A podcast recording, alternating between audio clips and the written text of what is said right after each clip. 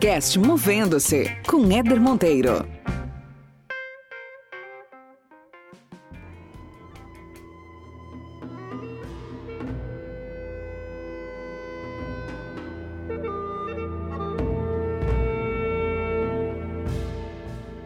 Muito bem, muito bem. Ó, atendendo a centenas de milhares de pedidos.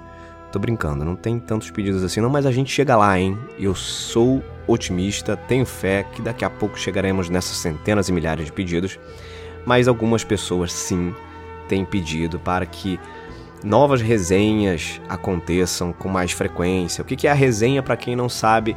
A resenha é um episódio um pouco mais curto, sem convidado, então sou eu trazendo algum ponto de vista sobre algum tema que eu julgo interessante para o seu desenvolvimento, para a sua carreira, para o seu olhar sobre vida, mundo do trabalho como um todo. Certo? E nessa resenha de hoje, eu trouxe um assunto que eu sou fascinado por ele. Aliás, eu sou fascinado por uma cultura que eu não conheço ainda de perto, que é a cultura japonesa. Eu, inclusive, não sei se você tem essa vontade, mas eu tenho uma vontade danada de conhecer o Japão. Ainda farei essa viagem um dia. E a cultura japonesa, a cultura oriental, ela tem umas coisas muito legais, né? Uma delas é uma expressão chamada Ikigai. Não sei se você já ouviu falar nessa expressão. É uma expressão que significa o seguinte: Iki significa vida e Gai significa valor, algo que vale a pena, algo com sentido. Ou seja, Ikigai é o sentido de vida, razão de viver, é o propósito, né? O que você uh, existe para fazer aquilo, é o que te deixa uma pessoa plenamente realizada. É o seu Ikigai. Então, encontrar o seu Ikigai, que é aquele fator principal para satisfação plena na sua vida, é algo que todo japonês busca. E é algo que, obviamente, já saiu um pouco das fronteiras culturais do Japão e também é levado para outros lugares do mundo. E o Ikigai, ele nasceu numa cidade chamada Okigawa, no Japão. E essa cidade é conhecida como a cidade no mundo onde existe o maior número de habitantes com mais de 100 anos.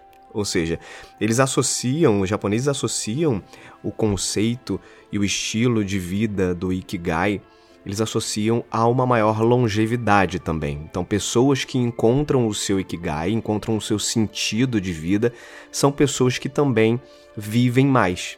E eu queria dividir com vocês um pouquinho sobre esse conceito, principalmente pegando esse conceito com um olhar sobre carreira e sobre diagnóstico de carreira. Né? Um olhar para você entender um pouco qual é o status de realização da sua carreira. E aí eu queria te contar o seguinte, o Ikigai, ele é uma interseção entre quatro esferas que a gente tem na vida. Quais são essas esferas? Então imagina quatro círculos, tá? E cada círculo tem um tema. O primeiro círculo diz respeito a algo que você ama. Então, alguma atividade, alguma coisa que você ama fazer, você tem amor por aquilo ali. Então, esse é um círculo. O outro círculo é o que o mundo precisa. O mundo você pode tirar um pouco do macro e, e descer um pouco para sociedade, uh, o que, que as pessoas que estão à sua volta, no seu entorno, precisam. Então, o que você ama, o que o mundo precisa. Um outro círculo, que é um terceiro círculo, que é pelo que, que você pode ser pago, ou seja, que tipo de atividade você pode ser remunerado ao fazê-la. E um quarto círculo é o seguinte: no que, que você é bom, qual é o teu talento de verdade, aquilo que você realmente é bom. Então percebe o seguinte, são quatro. O que, que você ama, o que, que o mundo precisa, pelo que você é pago e o que, que você é bom. A interseção entre todos esses quatro círculos é o seu Ikigai. Então, na medida em que as pessoas conseguem, por exemplo, trabalhar com aquilo que elas amam fazer, com aquilo que o mundo precisa, aquele trabalho, aquela atividade é essencial, é importante para o mundo, para pessoas que estão à sua volta, você é pago por aquilo e você é muito bom fazendo aquilo. Então isso significa que você encontrou o seu Ikigai. Agora, é claro que nem sempre é fácil você encontrar todas essas interseções dos quatro círculos. Tá? Quando você encontra, por exemplo, algumas interseções, vamos supor que você encontra a interseção entre aquilo que você ama fazer, naquilo que você é muito bom e aquilo que o mundo precisa. Só que você não é pago por isso. Você não é remunerado por isso. Então, nessa, nesse caso especificamente, você vai ter muito prazer, você vai ter realização fazendo aquilo, mas você não vai ter prosperidade, riqueza. Né? Você não vai conseguir pagar suas contas fazendo isso. Né? Um outro exemplo: se você ama fazer isso que você faz, o mundo precisa dessa, desse trabalho, dessa atividade, é uma atividade importante para o mundo. Você é remunerado por isso, mas você não é exatamente uma pessoa muito boa nisso. Você não é o seu principal talento. Nesse caso, você vai ter muita satisfação também, você vai ficar muito empolgado, empolgada fazendo isso, mas vai ter ali uma sensação de insegurança, incerteza, dado que você não é tão bom fazendo aquela atividade. Se você faz algo que o mundo precisa, você é pago por aquilo, você é muito bom naquilo, é um dos seus principais talentos, mas você não ama fazer aquilo, você vai se sentir bem, vai se sentir confortável, mas provavelmente vai sentir uma sensação de vazio, porque não é algo que você de fato ama fazer. Se você faz algo que você é pago, você é bom naquilo e você ama fazer, mas por outro lado, o mundo não precisa daquilo, não é uma atividade tão relevante para o mundo, você vai se sentir bem, você vai se sentir feliz, você vai ter satisfação, mas provavelmente vai ter uma sensação de inutilidade, né? De, puxa, eu produzo para quê, efetivamente? Para quem, efetivamente? Já pensou em criar o seu próprio podcast? Conheça o curso online Seu Podcast no Ar. O passo a passo para você lançar os seus conteúdos. Acesse movendo-se.com e inscreva-se. Conhecendo um pouco então esses conceitos, faz um exercício com você. Se faça algumas perguntas em cada um desses círculos, dessas esferas. Por exemplo, na esfera sobre aquilo que você ama fazer. Se pergunta se o que você faz hoje é algo pelo qual você é verdadeiramente apaixonado, apaixonada. Você poderia, por exemplo, falar sobre o seu trabalho de forma muito entusiasmada numa roda de amigos, né, falando um pouco sobre a indústria, o segmento de atuação, sobre a sua profissão.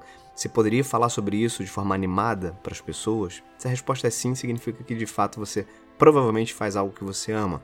Você se sente emocionalmente conectado com o resultado do seu trabalho, com a sua entrega, por exemplo? Uma pergunta que eu gosto muito de fazer: se não existisse salário, né? Salário não existe, dinheiro não existe. Você faria o que você faz hoje?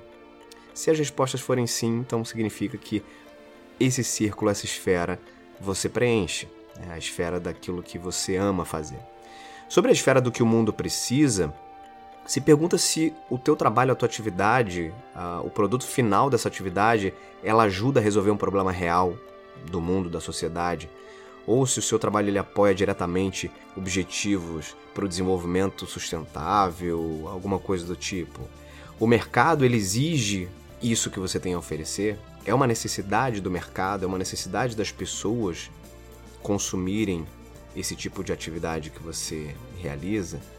Pensa, por exemplo, também se o seu trabalho vai ser essencial ou necessário daqui a uns 10 anos. Não, isso que eu faço daqui a uns 10 anos certamente ainda vai ser algo importante. Né? Então, se você responde sim para a maioria dessas perguntas, provavelmente você também vai preencher a sua esfera, o círculo daquilo que o mundo precisa. Quando a gente fala do círculo da esfera pelo que você pode ser pago, aí a resposta é mais simples, mais imediata, né? Ultimamente você tem sido pago pelo que você faz, né? Ou você já foi pago por isso que você faz. Outras pessoas são pagas por isso e são pagas de que forma?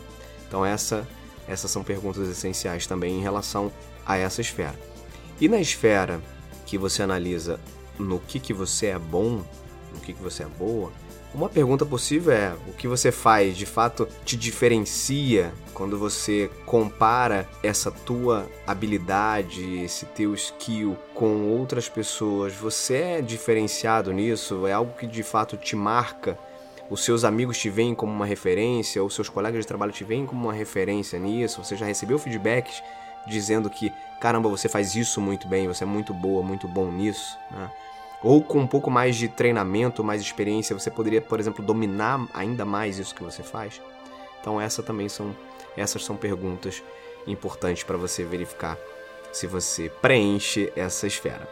Agora, gente, não tem, não tem uma receita mágica para isso, né? Essa lista de perguntas que eu citei não, não precisa necessariamente ser uma sequência, de forma alguma.